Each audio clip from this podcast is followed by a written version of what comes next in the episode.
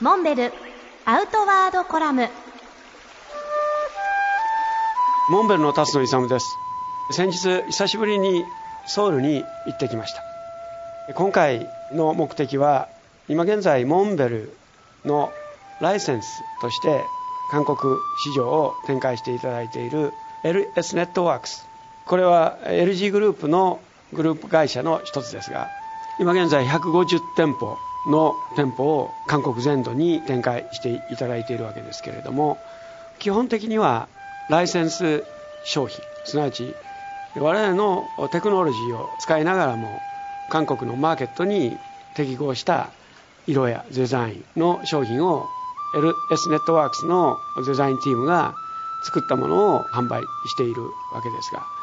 今回ぜひ日本のオリジナル商品を韓国で展開したいという要請を受けて市場調査に出かけてきたわけです。モンベルの日本のオリジナル商品は色合いもおとなしく韓国の方々には少し物足りないという印象が持たれていたわけですけれどもファンクション・イズ・ビューティー機能を追求していったところにシンプルな美しさがあるという我々のコンセプトをぜひ韓国のマーケットでも試してみたいというお話でした。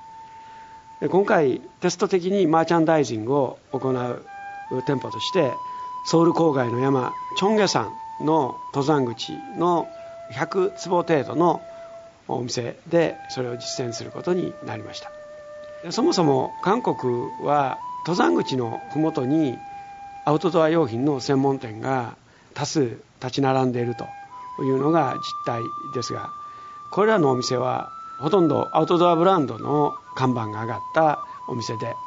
こういったお店はウェアを中心に展開しています。そして韓国市場は非常にこういったアパレル分野においてはコンペティティブでなかなかビジネスも厳しい環境にあるわけですけれども我々は今回日本で展開しているようにアパレルだけではなくギア